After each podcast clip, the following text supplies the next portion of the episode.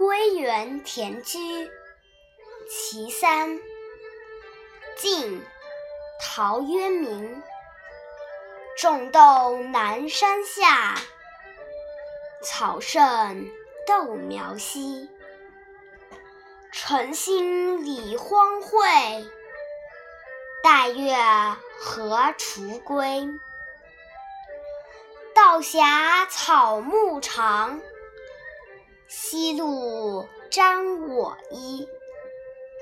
衣沾不足惜，但使愿无违。种豆在南山之下，野草长得茂盛，豆苗却稀稀疏疏。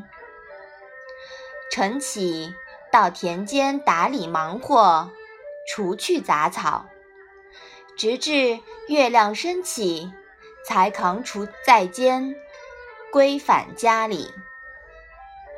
狭小的道路上，草木丛生。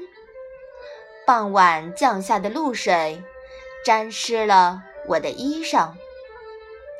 衣裳被沾湿，并不值得可惜。